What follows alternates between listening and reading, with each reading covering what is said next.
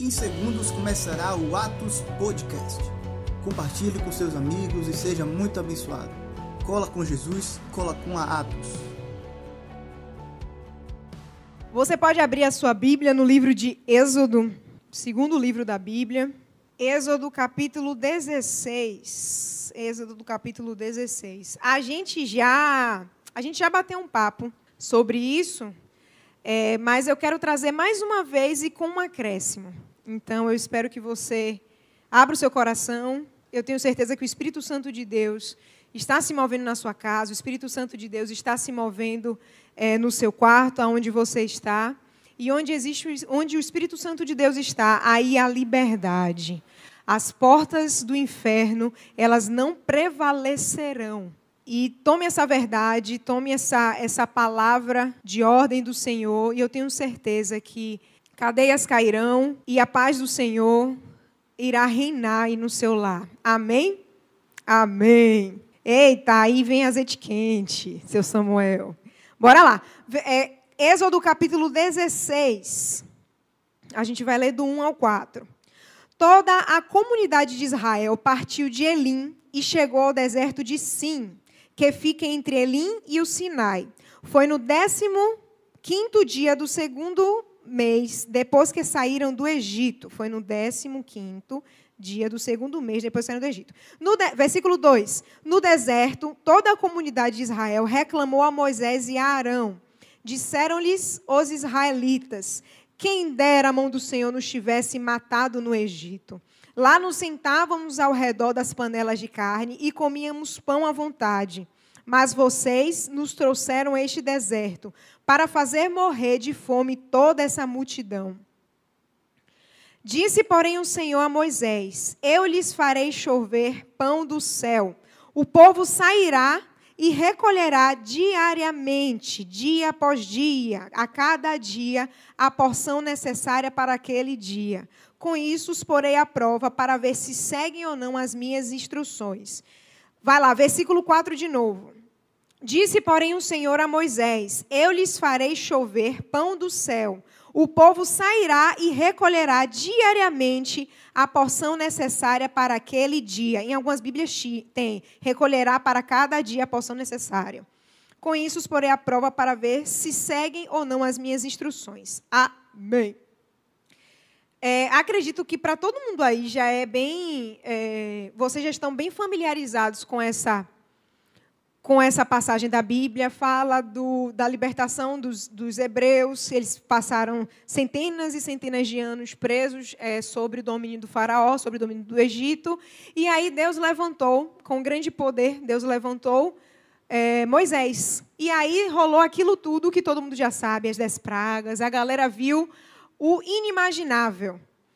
Eles é, tiveram o privilégio de enxergar coisas grandiosas. E aí, uma curiosidade minha, uma coisa que tem no meu coração, que eu fico é, imaginando sempre, a Bíblia fala. A Bíblia ela descreve vários milagres, pessoas que ressuscitaram, azeite que transbordou de vasilhas, e os, os, as rãs, os gafanhotos, mas a coisa que mais me intriga é como é que uma vara virou cobre e depois, depois voltou a ser vara de novo. Isso me intriga muito. Claro que eu não duvido, mas eu acho isso fantástico. Tá, beleza que Deus um dia olhou para as rãs e assim, falou assim: vão todas lá para o Egito. E as rãs obedeceram à voz do Senhor. Mas um pedaço de pau não tem coração, não tem sangue naquele pedaço de pau. E vira uma cobra e depois vira um pedaço de pau de novo, eu acho fantástico. Mas, enfim.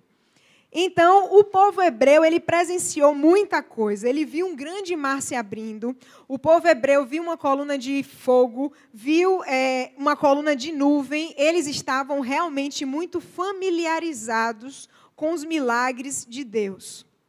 E talvez isso trouxesse essa essa incredulidade deles, por ter visto muita coisa, é, acredito que nas primeiras vezes a, a, eles ficaram boquiabertos, mas depois, tipo, foi se familiarizando. Mas aí, depois de dois meses, que a, aqui o versículo, o capítulo 16 fala, depois de dois meses, do, dois meses, no 15 dia, eles viraram para Moisés e para Arão e falaram assim: Quem dera o Senhor tivesse nos matado lá no Egito, ó céus, ó vida, ó morte. Quem dera, porque lá nós sentávamos à mesa e tinham panelas de carne. Nunca nem vi isso na Bíblia, mas tudo bem. Lá eles tinham pão à vontade, tal, tal, tal. E aí eles se queixaram, murmuraram muito com Moisés. E aí o Senhor fala para Moisés: Eu lhes farei chover pão do céu. O povo sairá e recolherá diariamente a porção necessária para aquele dia. Ponto. Beleza, a gente fez essa. A gente voltou um pouco no tempo porque eu preciso te falar uma coisa. A gente, é, o plano, o plano de Deus para o meu relacionamento, para o seu relacionamento com Ele, envolve a busca diária. A gente deu um, a gente rebobinou aí a fita, foi parar lá no Egito e tal, na reclamação do povo hebreu, e caímos no versículo que Deus disse que porá, que, que ia por, porei a prova, sei lá, porá, que ia pôr à prova o povo hebreu e diariamente ele irá fazer cair chover pão do céu. E aí eu paro nesse versículo, é, é o versículo 4, e falo com você isso. A gente vai conversar um pouco sobre isso. É, o plano de Deus para o nosso relacionamento com Ele envolve a busca diária. Assim como o Senhor disse que iria alimentar, queria abastecer o povo dele diariamente, tanto para mim como para você, nos dias de hoje, no ano de 2020. Obrigada, obreiro. O Senhor te abençoe com todas as sortes de bênçãos materiais espirituais e a sua esposa também. Amém. Essa busca é a mesma acontece do mesmo jeitinho nos dias de hoje, tá bom? Bora lá. Deus está nos falando que mais do que dependência, mais do que esticar as mãos e receber algo dele, ele quer relacionamento. Então, mais uma vez, o plano de Deus para o meu relacionamento, para o seu relacionamento com ele, envolve a busca diária. Carol, por que você está falando isso? Porque eu estou lembrando aqui do povo hebreu e no versículo 4 ele diz: Eu lhes farei chover pão do céu, o povo sairá e recolherá diariamente a porção necessária para aquele dia. Ponto. Bora lá, bora pensar aqui junto comigo. Algumas coisas das nossas vidas, no nosso dia a dia, elas se simplificaram. Algumas coisas que nós usamos no, no dia a dia se tornaram muito simples. E aí, um exemplo. Um, um grande exemplo disso, é, vai começar aí a hashtag que eu sei, mas eu vou dar esse exemplo.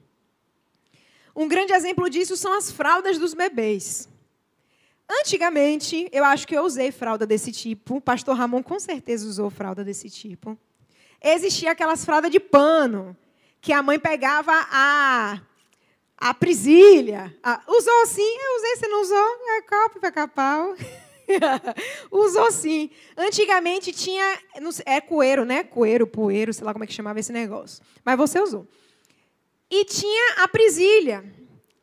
O negócio evoluiu, ficou simples e vieram as fraldas descartáveis, que quando logo começou, só a Elite que tinha fralda descartável, Pampers e, é Pampers e Johnson Johnson, né?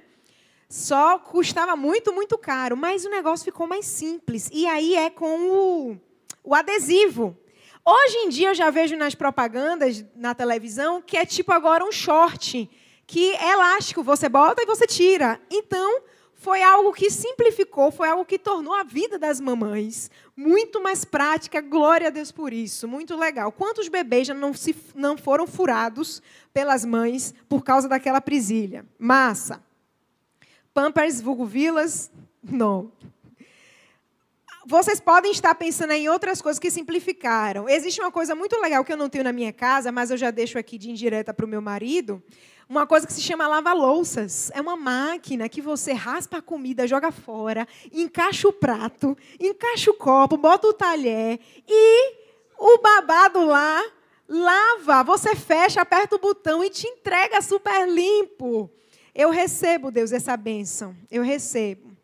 Eu aceito como um presente dos namorados. Dizem que não, não é para dar coisa de casa, mas eu recebo. Eu recebo. Amém? Amém?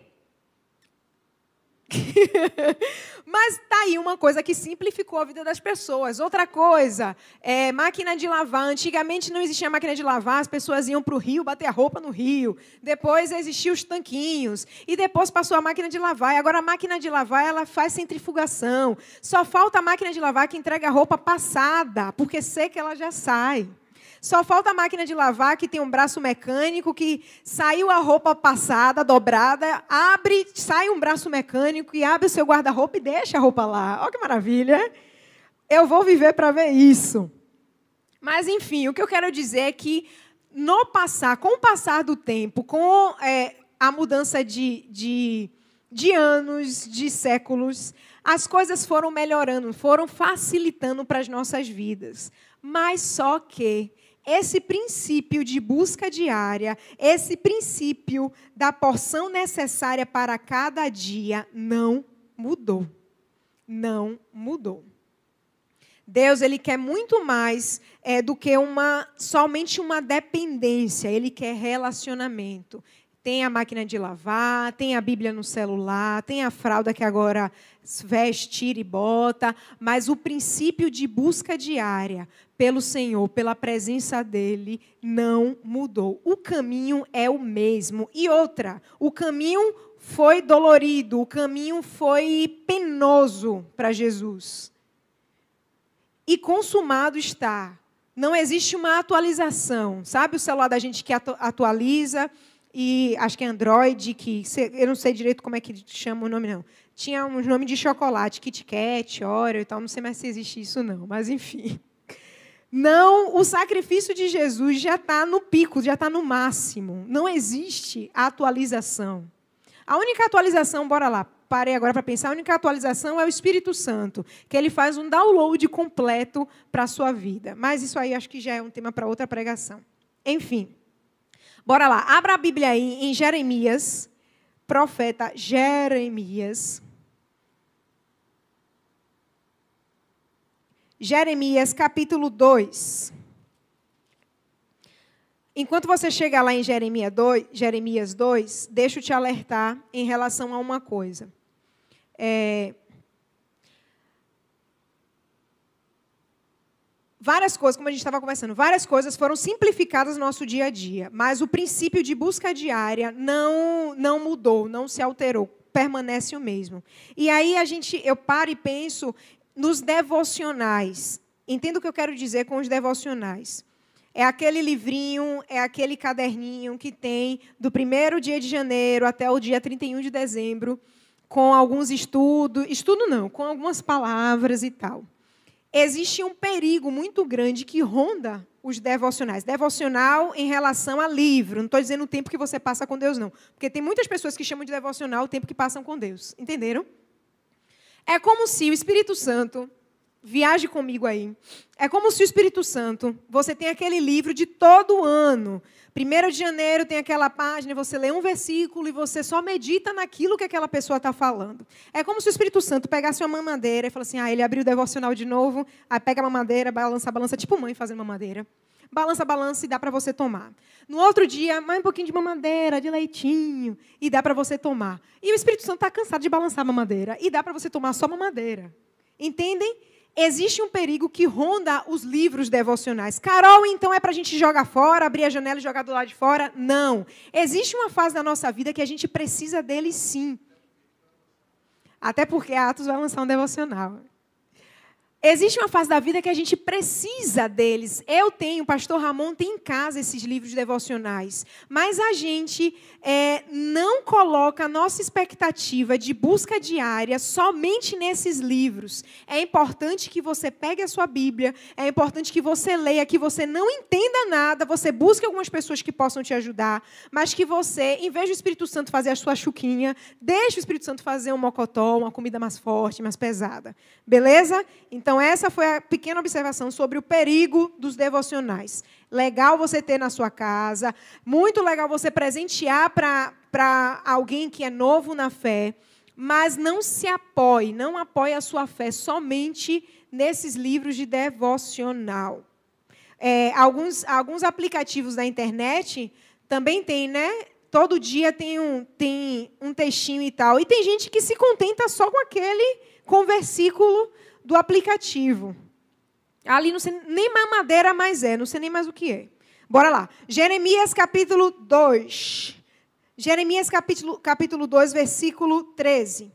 O meu povo cometeu dois crimes. Eles me abandonaram a mim, a fonte de água viva, e cavaram as suas próprias cisternas, cisternas rachadas. Em algumas Bíblias tem escrito cisternas rotas, que não retêm água. Mais uma vez, o meu povo cometeu dois crimes. Eles me abandonaram a mim, a fonte de água viva, e cavaram as suas próprias cisternas, cisternas rachadas, que não retêm água.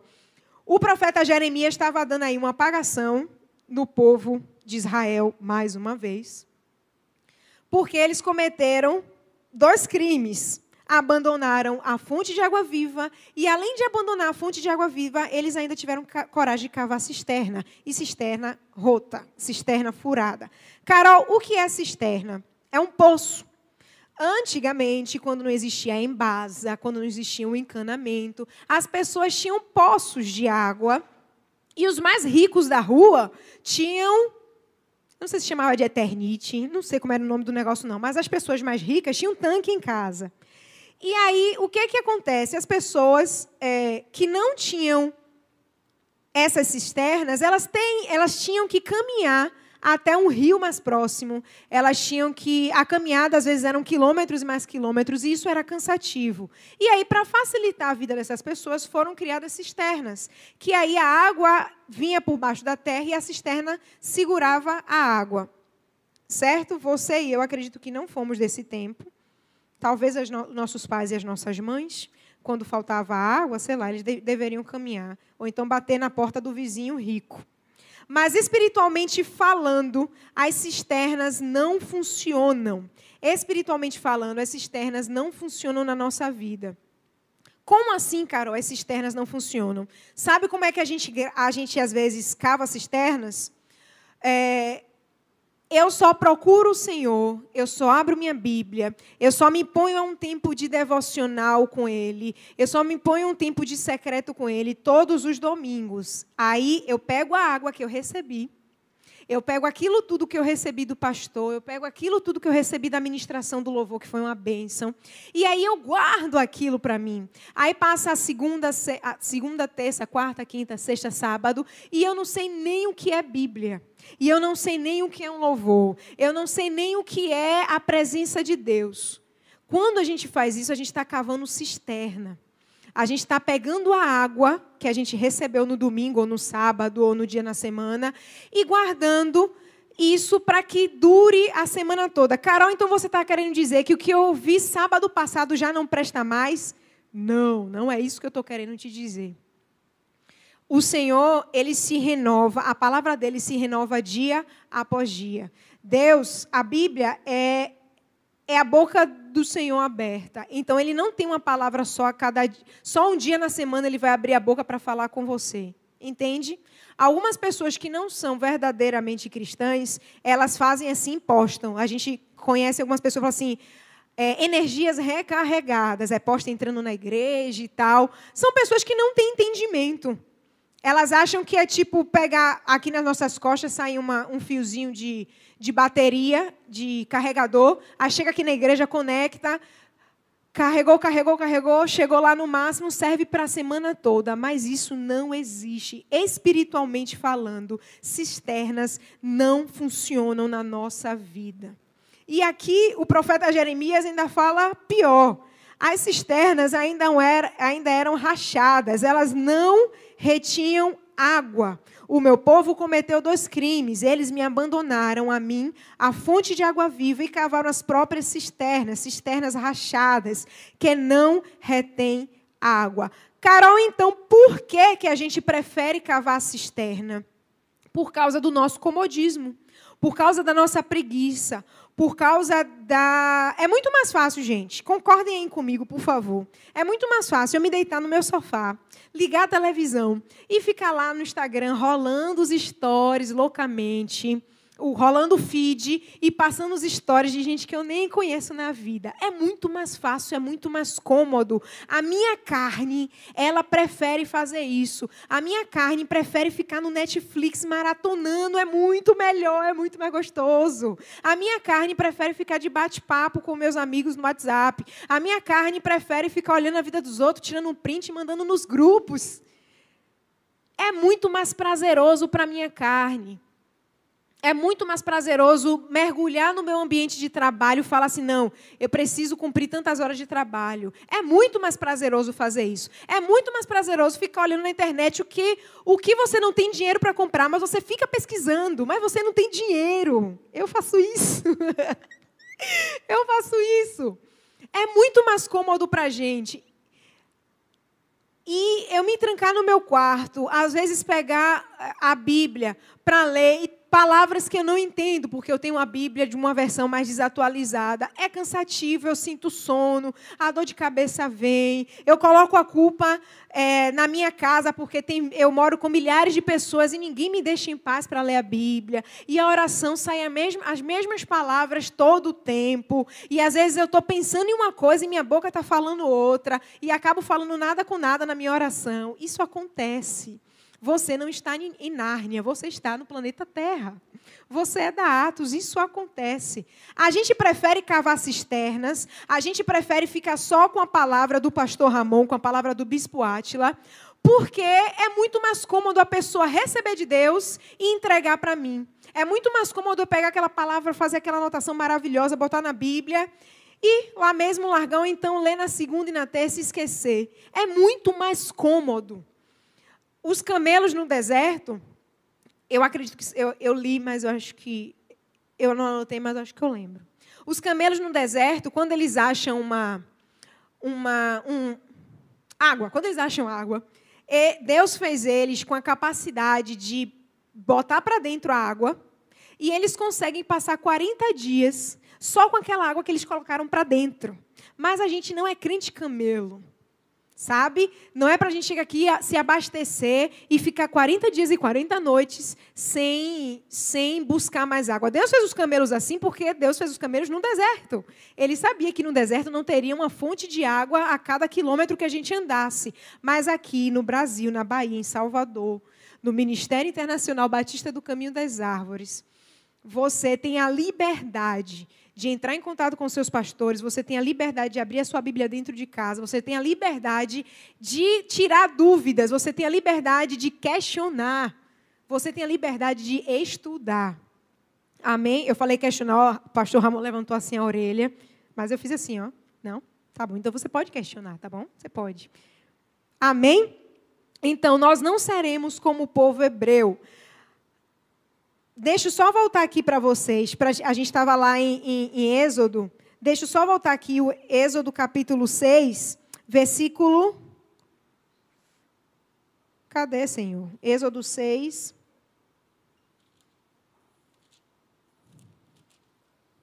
Êxodo 16, gente, não é 6 não. Êxodo 16, onde a gente começou a ler. 16, capítulo, versículo 20. Bora lá. Aconteceu o quê? Eles fizeram aquela ruaça toda com Moisés e com Arão. Eles esquentaram a cabeça do coitado do Moisés. Eles pilharam tanto Arão que aí eles foram ao Senhor e o Senhor disse que diariamente ele iria fazer chover pão do céu. Na minha imaginação de criança, de adolescente, eu imaginava um monte de pão de sal, ou de leite, ou de milho caindo do céu. E aí eles só abriam, passavam a manteiga, mas não existia nem manteiga naquela época. Mas eu sinceramente pensava, quando eu cá vai, quando eu era DBD, depois eu alimentei esse pensamento por longos dias. Que os pães caíam do céu, tipo pão, cacetinho, uma vara, assim. Mas ia ser uma coisa bem tosca, né? Mas a Bíblia fala que eram flocos, como flocos finos. Deus é muito chique. Deus é uma pessoa muito clean, muito cool. Não ia cair pão do céu, pão de sal. Flocos finos, semelhantes à geada, estavam sobre a superfície do deserto. Tá vendo?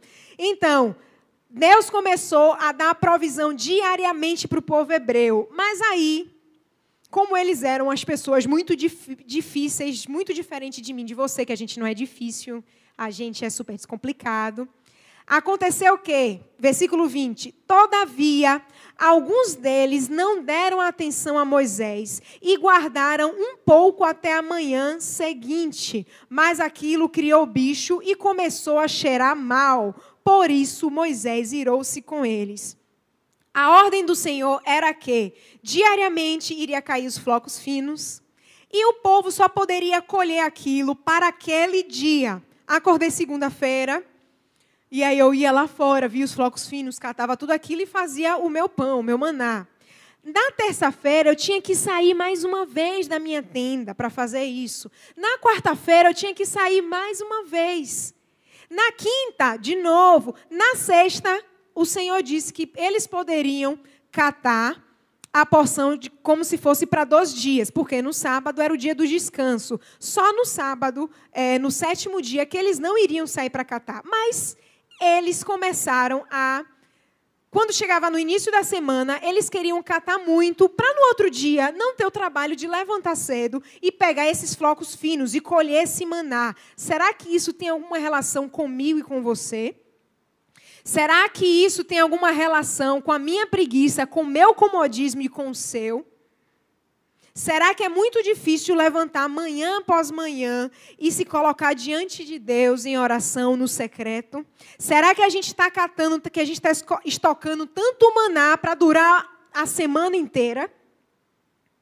O povo hebreu fazia isso, mas a ordem do Senhor fosse para para que diariamente, dia após dia, eles levantassem e catassem mais uma vez. O que acontecia, Carol, quando eles pegavam e deixavam para o dia seguinte? Dava bolô, cheirava mal, apodrecia. E isso era propositalmente. Porque a ordem do Senhor era que o maná daquele dia só servia para aquele dia. Quando eles acordavam tirando uma de sabido, ia lá olhar o maná, estava podre, estava cheirando mal. E aí, mais uma vez, Moisés se irritou muito. Moisés se irritou e se irou contra eles. Versículo 21. Cada manhã todos recolhiam quando precisavam, pois quando o sol esquentava, aquilo se derretia. E aí vai explicando o, o restante das instruções.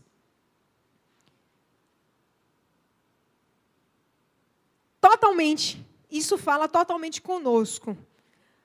O plano de Deus para o nosso relacionamento com Ele envolve a busca diária. Bora falar de relacionamento. É, tá, eu sou casada, então, mesmo que eu não quisesse, eu ia ter que olhar para a cara de Ramon todo dia. Que bom, né? E agora na quarentena, então. Mas um amigo seu, amigo, amigo, amigo, amigo de verdade, aquele amigo super best, sabe? O número um, o topo. Eu tenho certeza que você fala com ele todos os dias. Se não falar com ele todos os dias, porque tem aquelas amizades que a gente fica sem ver um tempão, mas quando se vê é super de boa. Mas deve ter uma pessoa que você se comunica todos os dias. E para você se comunicar com essa pessoa todos os dias, você tem algum grau de envolvimento com essa pessoa. Tá? Exclua aí o seu chefe de trabalho, se ele fica perturbando a sua mente todo dia. Exclua ele aí. No, ah, e às vezes o, o, o chefe, é, a pessoa que, que você se relaciona com trabalho, no trabalho, às vezes você, por se relacionar tanto, você tem um laço com essa pessoa.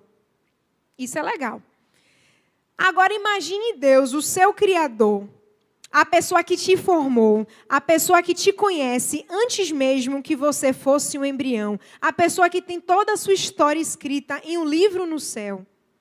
Por que, que você não vai se relacionar com essa pessoa todos os dias? E ainda assim, que essa pessoa, ela tem algo para te dar, ela tem algo para te ofertar, para te oferecer, que vai resultar em um crescimento. Por que então que eu não vou me esforçar para diariamente colher esse maná? A, a, nossa, a nossa carne, ela peleja. A Bíblia fala disso. Romanos 7 fala disso, que a nossa carne ela luta contra o nosso espírito. O bem que eu quero fazer, esse não faço, e o mal que eu não quero fazer, esse faço. A gente fala disso pensando somente em, em pecado, mas a tal da busca, mas o seu lugar secreto, mas o voto que você fez com o Senhor, também é essa luta. Sabe o dia que você acorda e não está pingo a fim de pegar a Bíblia e abrir. Quando você abre, você abre naquele lugar que você não entende nada, vezes nada. Você se dispôs a ler Jó, mas os amigos de Jó falam dois, três, quatro capítulos e você não aguenta. Aquela genealogia que você finge que leu, aí depois fica com o coração apertado. Oh, deixa eu voltar, é pecado pular a genealogia. Aí você volta para ler. Eu, eu passo por isso tudo, gente. Eu passo por isso tudo. Mas a nossa luta, a, a, nossa carne, a Carol adâmica, a Carol lá do Jardim do Éden, ela luta muito contra a Carol que nasceu de novo. E é uma luta constante. Ah, Carol, no momento que eu aceitei a Jesus, essa luta deu, teve um ponto final nessa luta. Não, não, essa luta só vai acabar quando Jesus, em glória e majestade, voltar para nos buscar. Mas daqui até lá, essa luta vai continuar. Essa luta continua em relação a pecado, em relação àqueles pensamentos, em relação àquela vontade que você tem de fazer o que você não pode. E continua também em relação a essa busca. Essa luta continua. O seu espírito está com fome, está querendo se alimentar, mas a sua carne está muito mais forte, sabe? Os músculos estão muito mais, muito mais é, fortalecidos e você tende muito mais a alimentar a carne do que o espírito. Eu sou formada em educação física, mas não trabalho na área. E, para te explicar, sim, uma forma muito, muito simples, como é que ocorre a tal da hipertrofia. Os meninos aí que vão para a academia querendo. Panturrilha, meninos. Eu posso dar uma ideia cheque para vocês. Panturrilha é. Foca aqui em mim, Milton, que eu vou trazer uma verdade esclarecedora. Panturrilha é totalmente genético. Se seu pai e sua mãe têm os cambitinhos, você não vai conseguir ter super panturrilha, gente. Eu sinto lhe informar. Os meninos vão para academia e ficam fazendo lá elevação e tal, mas panturrilha é genética. Só se você fizer um implante de silicone na sua panturrilha. Mas, enfim, fecha o parêntese que não tem nada a ver. É, aí, pastor Ramon está dizendo que os meninos é tudo sorvetão. As perninhas finas, mas aqui em cima, ó, estourando. A veia chega, vai saindo. Mas eu sinto lhe informar que panturrilha é muito, muito, muito genético, tá bom? E você não pode brigar com Deus por causa disso. Mas, enfim, quando o músculo cresce, quando a gente faz o exercício, o nosso músculo, as fibras musculares estão assim, ó, entrelaçadas.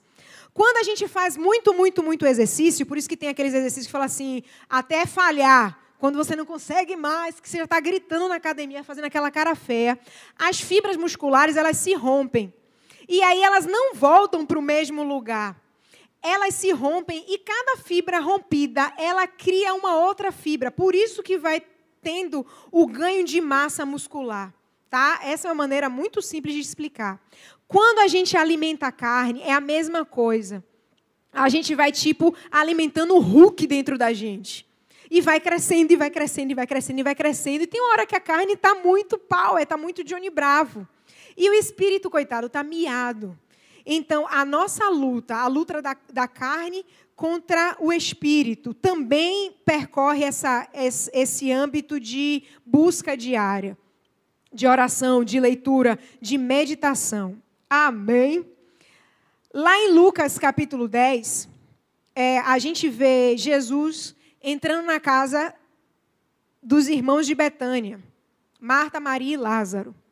E aí, uma, é, é uma passagem bíblica muito conhecida da gente.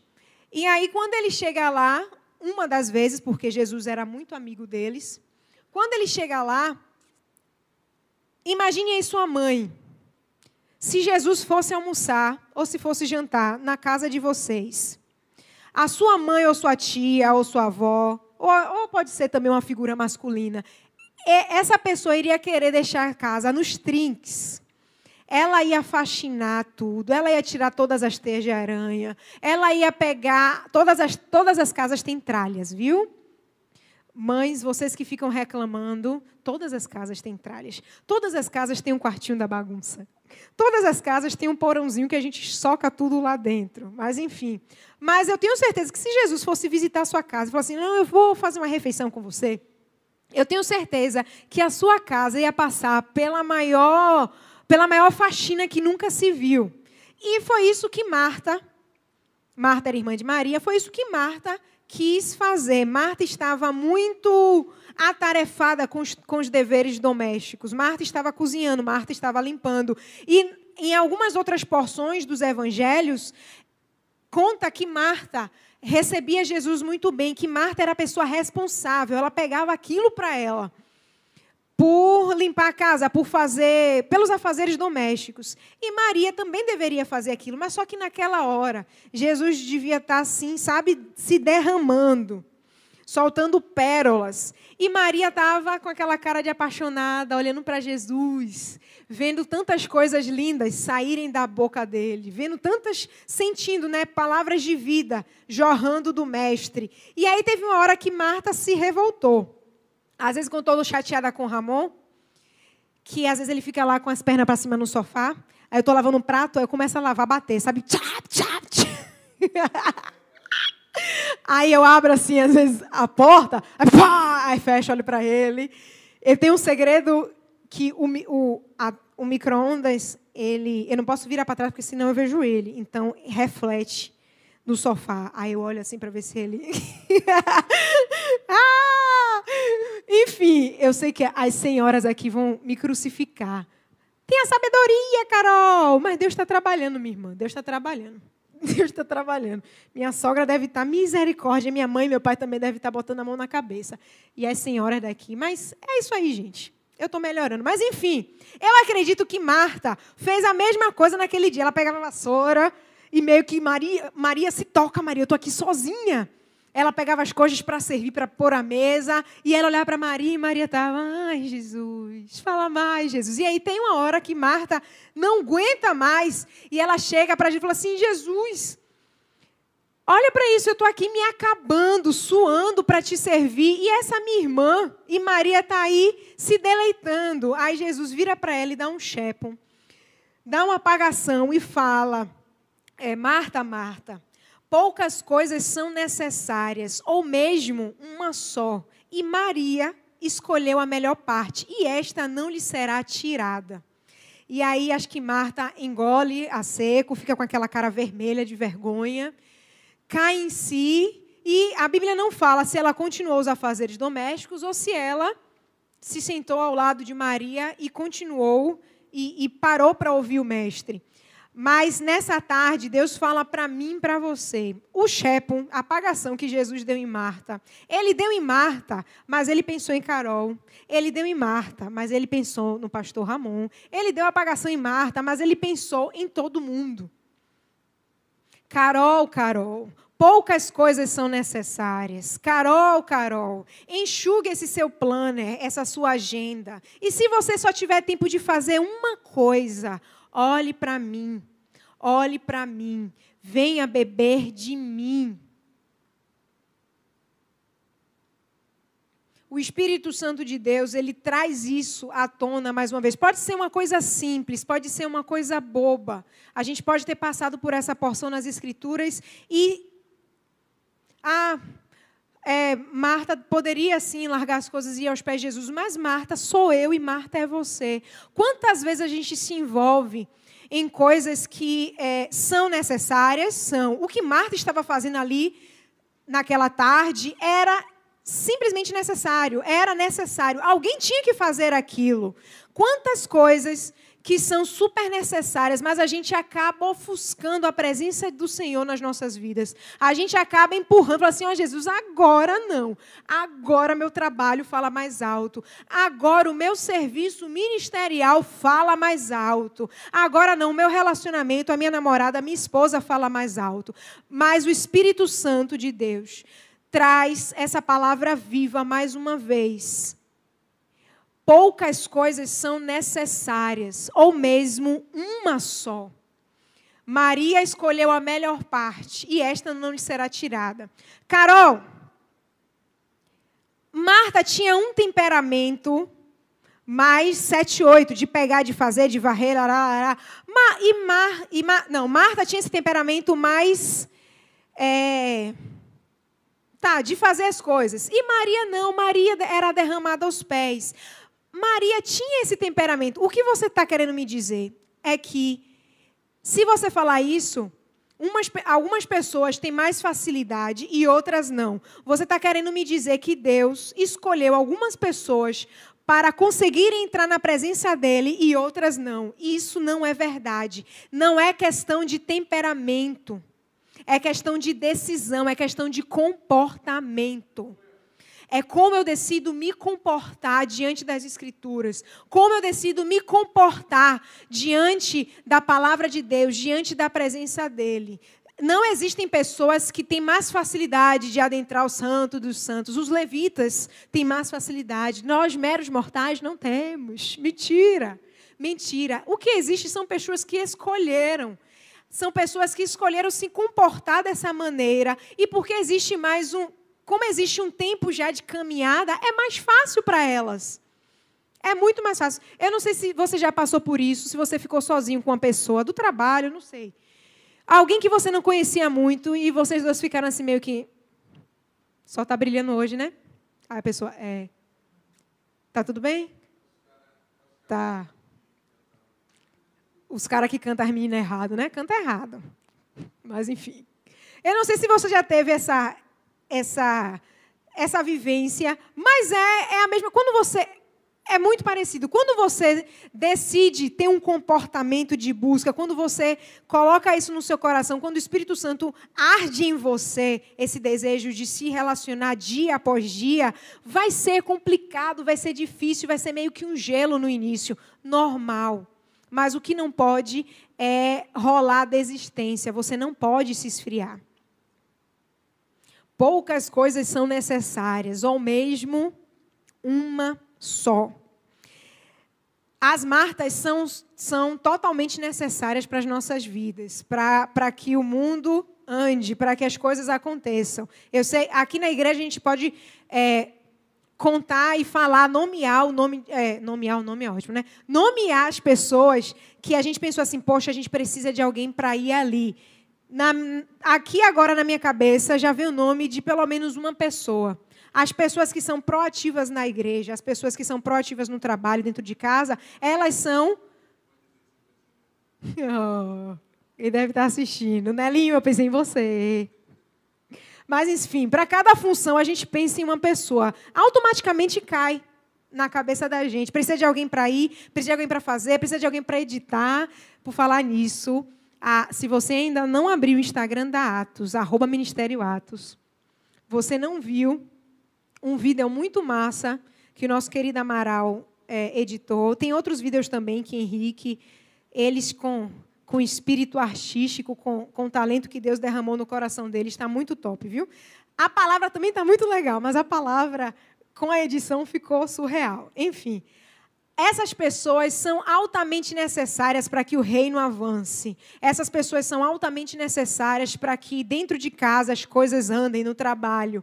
Mas o que eu estou aqui falando é que existe uma ordem de prioridade. E eu sei que você entendeu isso.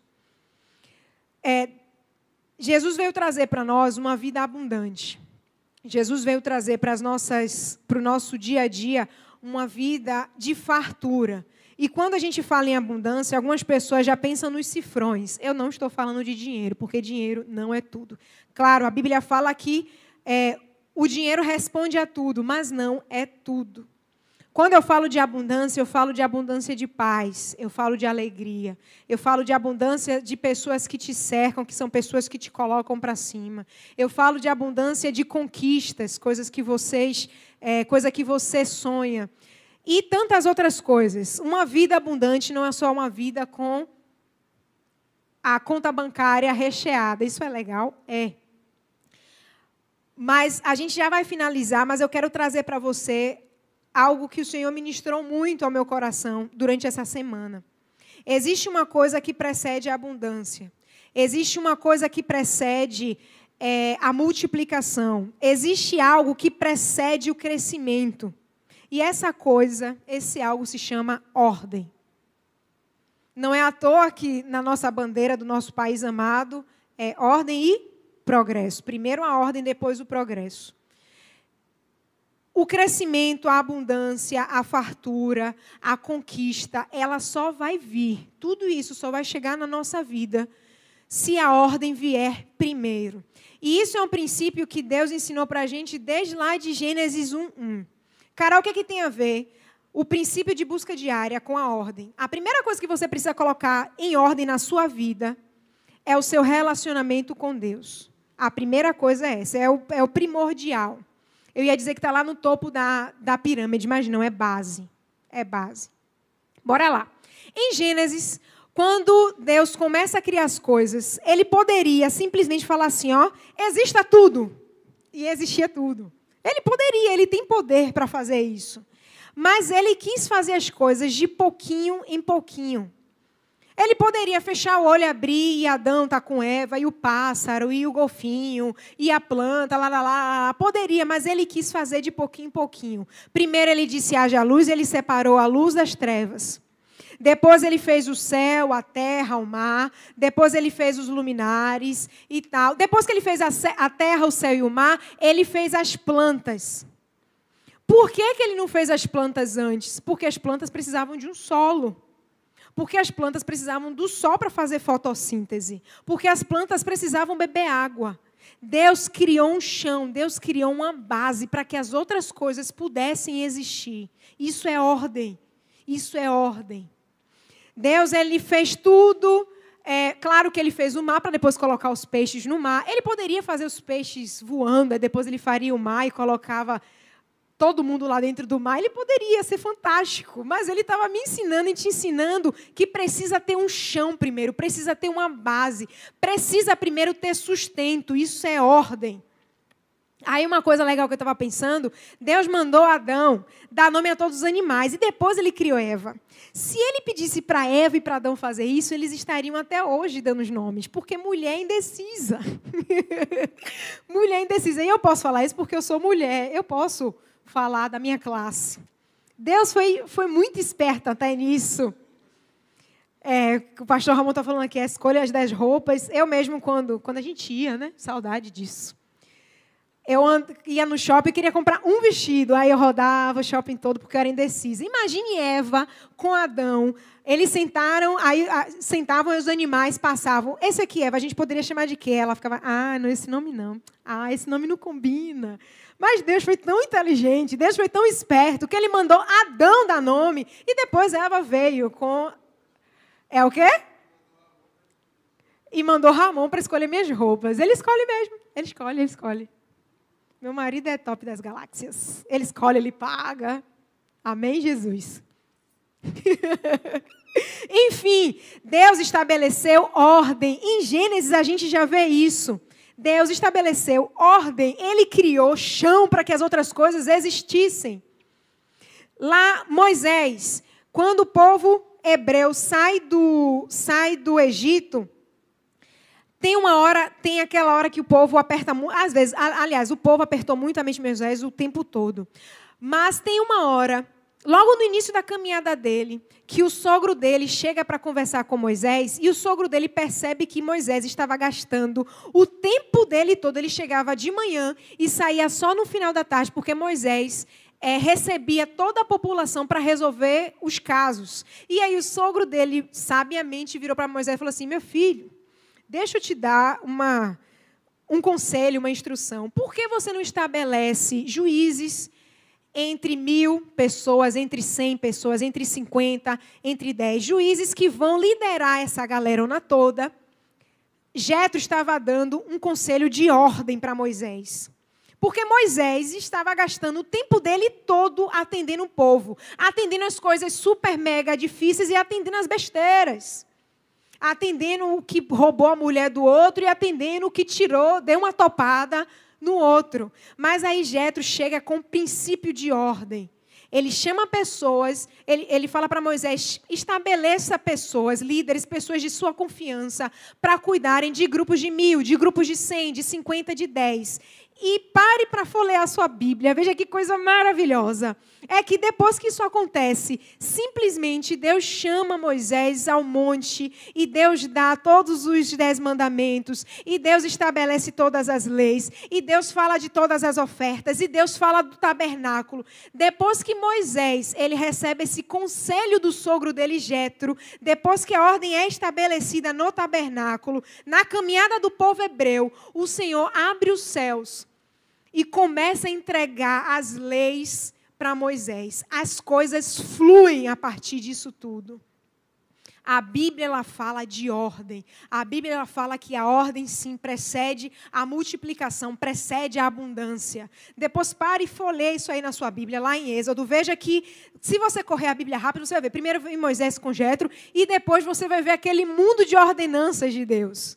Primeiro a ordem foi estabelecida, primeiro o fardo foi tirado das costas de Moisés. E isso fica um alerta aqui para a nossa congregação. Será que a gente está colocando fardos pesados demais nas costas dos nossos líderes? Será que a gente está fazendo eles perderem tempo com coisas que nós sabemos responder, que nós sabemos resolver? O Senhor está com os céus abertos para dar posicionamento, para dar direcionamento, mas muitas vezes eles podem estar perdendo tempo com coisas que nós podemos nos colocar adiante. Outro exemplo disso, a viúva de Sarepta, lá em, lá em 2 Crônicas, capítulo 4. A viúva, de Sarepta não, é de 2 Crônicas. A de Sarepta é de, prime, de, de 1 Reis 17. Essa é a viúva do azeite de 2 Reis. Ela chega para Eliseu e fala: Meu marido morreu, meu marido era seu discípulo, e agora os credores chegaram na minha porta e só, eles querem levar meus filhos. E aí o profeta Eliseu manda ela colocar a casa dela em ordem. Vai, pega com seus vizinhos é, os jarros, pega com seus vizinhos potes, ordena todos em casa e aí a multiplicação vai acontecer. Ela fez isso, ela colocou a casa dela em ordem, ela colocou todos os jarros e foi colocando, ela foi entornando uma botija na outra e foi havendo multiplicação, o azeite foi transbordando. O profeta Eliseu mandou aquela viúva estabelecer ordem. Jesus, na primeira multiplicação dos pães, o povo estava ali, Jesus estava curando. Depois que Jesus recebeu a notícia que João Batista havia morrido, ele ficou muito triste, mas o projeto de Deus, é, ele não deixou que esmorecesse o plano de Deus para a vida dele. Então, logo quando ele soube a notícia, a multidão estava ali com ele. E ele não deixou de curar, ele não deixou de ministrar sobre a vida daquelas pessoas. Mas aí teve uma hora que os discípulos chegaram para ele e falaram assim: Mestre, já está tarde, manda esse povo ir para esse povo se alimentar e tal, tal, tal. Ele falou: Deem de comer a eles vocês. Alimentem o povo vocês. E aí eles ficaram assim, meio sem saber de nada. E aí acharam o garoto com os cinco pães e os dois peixes. Antes de Jesus Antes de Jesus fazer o milagre da multiplicação, sabe o que foi que ele mandou que o povo fizesse? se agrupem de 50 em 50, se agrupem de 100 em 100. Tinham milhares de pessoas ali, mas Jesus ele primeiro estabeleceu a ordem. Primeiro Jesus estabeleceu a ordem para que depois a multiplicação acontecesse. No, esse, esse episódio, esse milagre da, da primeira multiplicação, tem nos quatro evangelhos. O que está mais detalhado é no Evangelho de João. No Evangelho de Mateus, ele não fala desse, dessa união, do, desse agrupamento. No Evangelho de Marcos, ele fala que Jesus, Marcos fala que Jesus mandou sentar de 50 e de 100. Em Lucas, só fala de 50. Mas em João, dá o panorama todo. Ah, Carol, mas então a Bíblia, ela errou. Não, a Bíblia não errou, porqueira. Mas vocês não estão preparados para essa conversa. A gente conversa sobre isso depois. O fato é que, primeiro, Jesus organizou para depois multiplicar. Imagine se a multiplicação acontecesse com aquela galerona toda em pé. Sabe quando quebra um carro na BR que tem feijão e que aí a galera que mora à, margem da BR desce, é uma loucura, só não leva um caminhão, o, o pneu do caminhão porque não conseguem carregar? Seria aquela galera.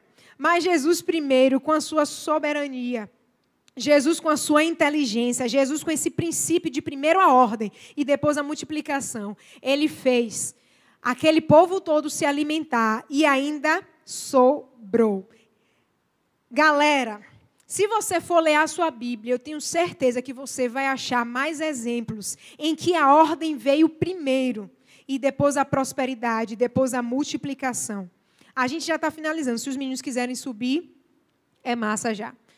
É, eu tive a ousadia, a ousadia. Eu vou dividir os milagres de, de Deus, nesse tempo ainda, em dois tipos. Existem os milagres soberanos, aquele milagre que não precisa você orar, aquele milagre que é por puro amor. Aliás, todos os milagres são por puro amor.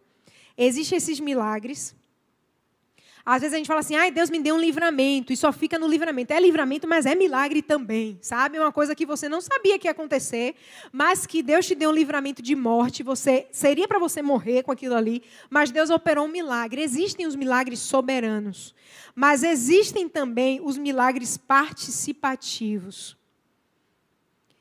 E nesses milagres participativos, como a palavra já diz, participação, é, o poder de Deus ele se une a uma ação humana.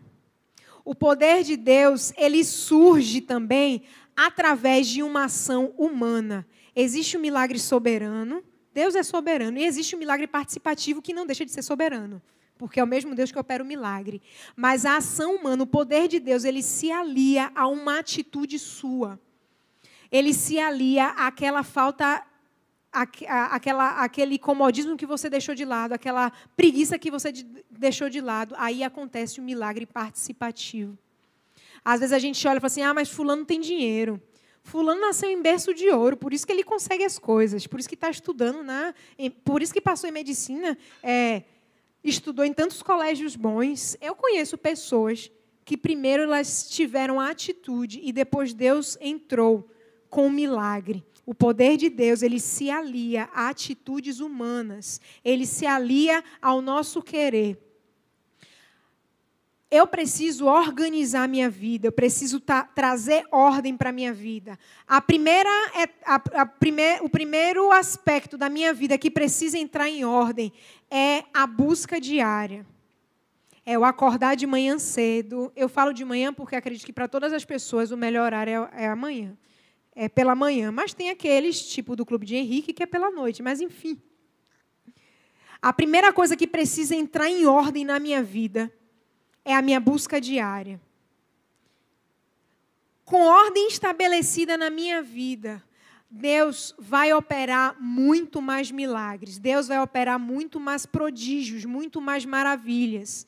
Deus é soberano, ele atua em nós a maneira, da maneira que Ele quer, mas existem milagres participativos, milagres que o poder de Deus eles se aliam a uma atitude humana. Carol, é o meu desejo, meu sonho é ir para a África, é, meu desejo, meu sonho é ser missionário em Angola, em Portugal, em sei lá em que lugar. Você não sabe nem como é que faz para tirar um passaporte porqueira.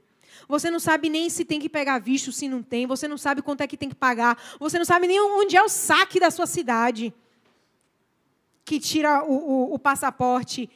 Deus bota a mão na cabeça e fala assim: quer ir para onde, bananinha? Bananinha sou eu que falo. Hã? Amém? O pastor está me no meu. Está fazendo que nem te amar e faz com o bispo. Então, acorda. Acorda porque ainda é tempo. Acorda porque Deus está esperando que você coloque em ordem todas as coisas para que o milagre aconteça, para que o milagre brote na sua vida. Para terminar, Eclesiastes 10, 10. Se o, machado, se o machado está cego e a sua lâmina não for afiada, é preciso golpear com mais força. Agir com sabedoria assegura o sucesso. Esse provérbio está escrito lá no livro de Eclesiastes, mas o que ele traz para essa palavra de sabedoria? Se o seu machado ele não estiver afiado, na hora que você precisar usá-lo, é aí que você vai correr para afiar. E aí, quando você poderia já estar resolvendo o problema, você está correndo afiando o machado. Então, a palavra do Senhor hoje a palavra do Espírito Santo que queima nos nossos corações nessa tarde de sábado é para que você ponha em ordem as suas coisas, para que você ponha em ordem a sua vida financeira, para que você ponha em ordem a sua vida familiar, para que você ponha em ordem a sua vida é, no secreto com Deus, para que os milagres comecem a brotar, para que as coisas comecem a existir. Amém? Você pode fechar os seus olhos. Senhor Jesus, nós te agradecemos, Pai. Nós te agradecemos pela tua palavra revelada aos nossos corações. Te agradecemos, Senhor, porque de capa a capa, a Bíblia é a revelação dos céus para as nossas vidas. A tua boca, Senhor, está aberta para que os nossos caminhos sejam bem-sucedidos. A tua boca, Senhor, está aberta, Pai para que a gente possa rever alguns caminhos, rever alguns conceitos, Deus.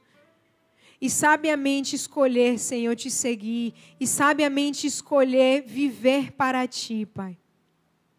Obrigada, Senhor, pela tua revelação. Obrigada pelo Espírito Santo que mora em nós. Obrigada pelo Espírito que faz queimar em nós toda vez que o Senhor se revela, Pai.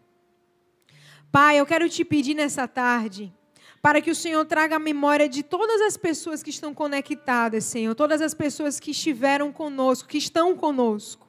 Traga a memória dessas pessoas, Espírito Santo de Deus, o que elas precisam colocar em ordem na vida delas.